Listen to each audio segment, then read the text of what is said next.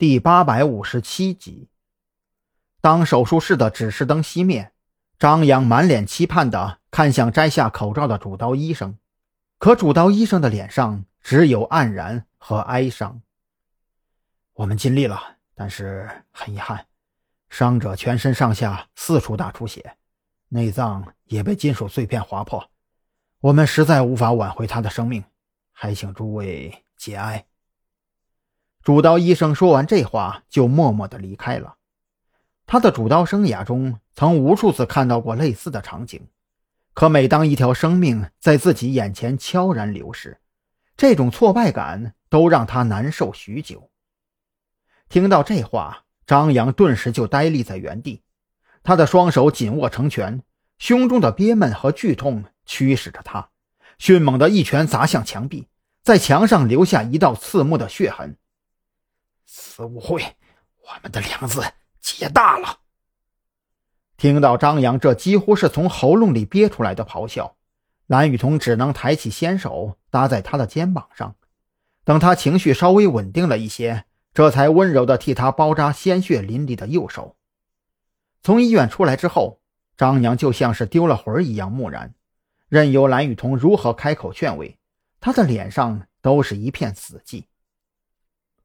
出租车，张扬站在路边，抬手拦下一辆出租车，担心他一个人瞎搞出事儿，蓝雨桐也只好跟着他坐进车内。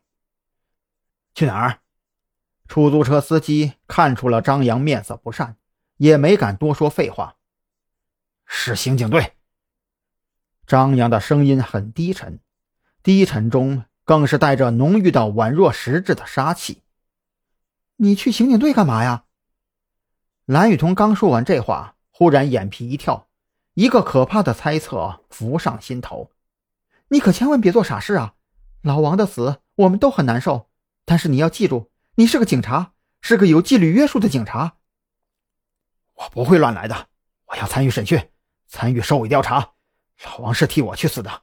如果我没有给赵队打电话，如果我没有带你去小卖铺，如果……”张扬说不下去了。他以为自己不会哭，可眼泪却已经奔涌。蓝雨桐也不好再多劝什么，只能紧紧地握住张扬的手。我陪你一起。张扬没有再说话，就那么闭上眼睛，静静地斜靠在出租车后排的座椅上，整个人如同死一般寂静。出租车司机也从后排这二位的对话里听出了些什么。实际上。就在张扬拦车之前，他已经从车载电台听到了关于郊区爆炸案的新闻。你们说的老王就是那个牺牲的警官吧？我刚才听新闻说了，凶手当场就被抓住了。真的？蓝雨桐瞪大了眼睛，心中略微放松了一些。能这么快抓住凶手，也算是告慰老王的在天之灵了。不够，凶手永远不止一个。张扬却丝毫不为所动，他的声音越发冰冷：“害死老王的不是某个凶手，而是整个子午会。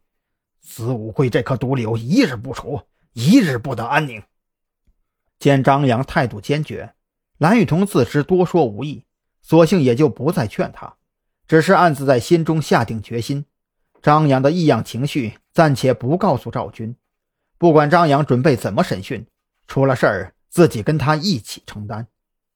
蓝雨桐并没有意识到，特侦局的人员出现伤亡，刑警队又怎么可能不给赵军通知呢？他们所乘坐的这辆出租车刚停在刑警队门口，一辆银白色哈弗 H 九横停在刑警队大门的门口，拦住了张扬的去路。